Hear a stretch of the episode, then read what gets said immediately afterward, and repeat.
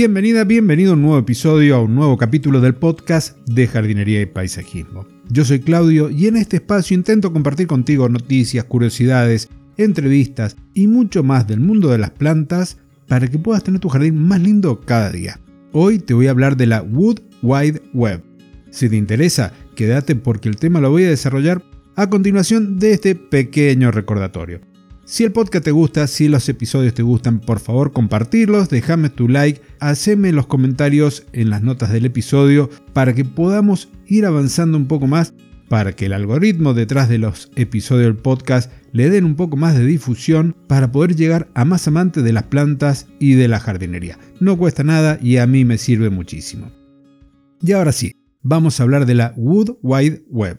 Y seguro que este nombre te suena porque te trae a la memoria la World Wide Web.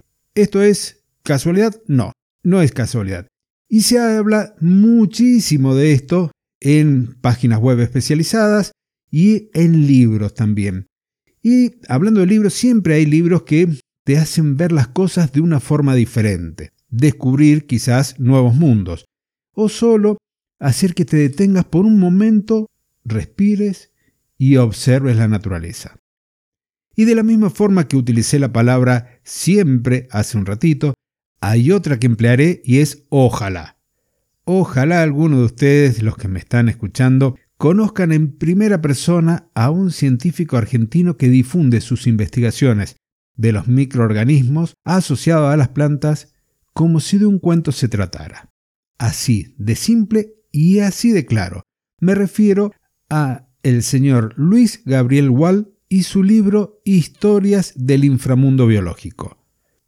Así que si tenés la suerte de conocerlo, me encantaría entrevistarlo y vos podrías ser mi nexo. Esta vez hago un pedido, un llamamiento a la solidaridad. Bien, continuando. De su capítulo 12 voy a tomar prestado el título para hablar del tema de hoy porque realmente me parece genial. Y dice así, Internet natural o la Wood Wide Web. Suelo. Lugar por donde los organismos se conectan y se comunican sin operadores de cable que facturen todos los meses. Quizá podemos traducir esa expresión, Wood Wide Web, como amplia red de madera, aunque no suene tan cool, tan fino o tan atractivo. Sin embargo, nada tiene que ver ese nombre con lo que verdaderamente encierra. Mejor dicho, tiene todo que ver pero el nombre casi que se queda corto en su descripción. Si caminas por un bosque, vas a ver árboles, arbustos, algunas enredaderas o lianas y plantas que cubren el suelo. Si miras un poco más en detalle, encontrarás también plantas que viven sobre otras plantas, hongos, musgos, pero por más que lo intentes, no verás todo lo que hay debajo de tus pies a nivel microscópico. Si nuestro Internet es capaz de llevar y traer información en formato de bits, es decir, ceros y unos, la red subterránea es aún más poderosa. Las plantas comparten y transfieren información, pero además también agua, minerales y nutrientes. Y si te preguntas cómo lo hacen, explicarlo es más o menos simple, pero no por ello quiero decir que el proceso también lo sea se necesita de tecnología, de mucho conocimiento y pensamiento científico para entenderlo. Un Homo sapiens variedad scientificus, como dice el señor Wall.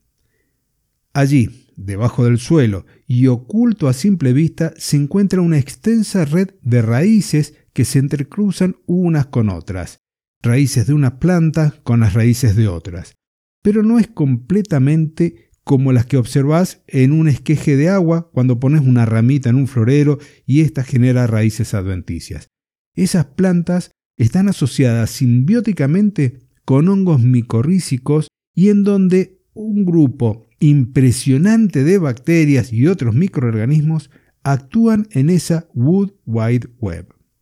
Ya he hablado de micorrizas y de los consorcios microbianos con anterioridad, así que algo ya conoces. También hablé de fertilidad natural, de estructura del suelo y del efecto de los agroquímicos o agrotóxicos sobre la vida del suelo. Pero hay mucho más, muchísimo. A nivel subterráneo las plantas están interconectadas gracias a una extensa red de hifas de hongos micorrízicos que actúan simbióticamente con las plantas. No solo toman agua y nutrientes para las plantas y también actúan como autopistas para las bacterias que van de un lugar a otro sobre una delgadísima película de agua que está sobre ellas. Van y vienen nutrientes, fotosintatos, que son los productos de la fotosíntesis de las plantas que éstas exudan a través de sus raíces. También se van a mover el agua y sustancias que contienen información. Es, por decir de alguna forma, un lenguaje químico que pueden alertar a otras plantas de un ataque de insectos para que éstas aumenten sus defensas, que no es otra cosa que elaborar productos que no le gustan a los insectos o que los repelen. Pero hay más, mucho más. Las plantas pueden reconocer a sus descendientes y ayudarlos para que crezcan compartiendo productos de su propia fotosíntesis. Es algo así como darles de comer.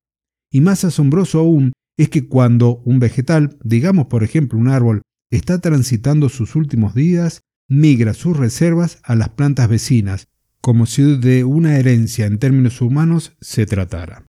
Los microorganismos que se encuentran por miles de millones en la cercanía de las raíces prosperan como si de un conglomerado humano de una ciudad se trata. Cada planta tiene en su rizósfera un tipo de vecinos, un consorcio microbiano, que trabaja en sintonía con esta. Entonces, si tenemos distintos tipos de plantas en un lugar, la variedad de vecinos, de los microorganismos, va a ser más amplia y la vida del suelo más diversa. Y a mayor diversidad tenemos un suelo en equilibrio, ese equilibrio dinámico que permite a las plantas crecer bien, sanas y fuertes y además ser más resilientes frente a los cambios o situaciones de estrés. Por eso, en este podcast promuevo la diversidad de plantas en los jardines, que es la forma en donde podemos llevar un ecosistema urbano en condiciones más cercanas a las ideales y evitar el uso de agroquímicos para controlar pulgones, para que no se desarrollen hongos, porque cuando vamos, por ejemplo, a aplicar un fungicida, ese fungicida no discrimina si el hongo es un patógeno o si es un hongo benéfico como las micorrizas. Entonces, mayor diversidad de plantas, mayor diversidad de microorganismos en el suelo y con el tiempo logramos un equilibrio en donde nuestras plantas se van a ir enfermando y van a ir sufriendo de plagas cada vez menos. Y con esta reflexión, esta síntesis, te hablo de una pequeña parte del libro del doctor en ciencias bioquímicas, científico, fotógrafo y escritor Luis Gabriel Wall. Te lo recomiendo, buscalo en una librería, compralo, léelo. Es realmente increíble. Vas a aprender muchísimo o vas a ir refrescando conocimientos de una manera sumamente sencilla. Cuando leí los episodios donde hablaba de ADN, recordé con mucha facilidad los conceptos aprendidos en la facultad y que nunca más había tocado desde hace algo más de 20 años. Entonces, un libro recomendable para todo tipo de lectores incluso si no tenés una formación científica o técnica agrícola. El nombre completo del libro lo voy a dejar en las notas del episodio para que lo puedas buscar y adquirir. Y hasta aquí hemos llegado hoy en este episodio del podcast de jardinería y paisajismo. Nos encontramos la semana que viene con más curiosidades, noticias y conceptos de las plantas para que puedas tener tu jardín más lindo cada día. Hasta entonces y muchísimas gracias.